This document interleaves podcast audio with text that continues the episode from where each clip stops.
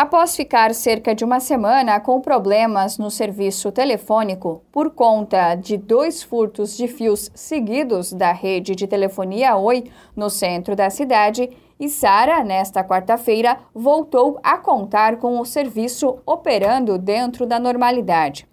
O problema afetou as linhas de telefone da prefeitura de parte dos estabelecimentos comerciais e deixou o Hospital São Donato sem comunicação. Como alternativa para o problema, a direção do serviço médico adotou uma linha de celular como alternativa para receber ligações e falar com os pacientes. Número esse que deve ser mantido a partir de agora como uma alternativa dentro do hospital, esclareceu o diretor administrativo do hospital, Júlio Deluca. Vê que eles furtaram numa noite, a, Oi no dia seguinte arrumou, à noite eles furtaram de novo, e por incrível que pareça, né?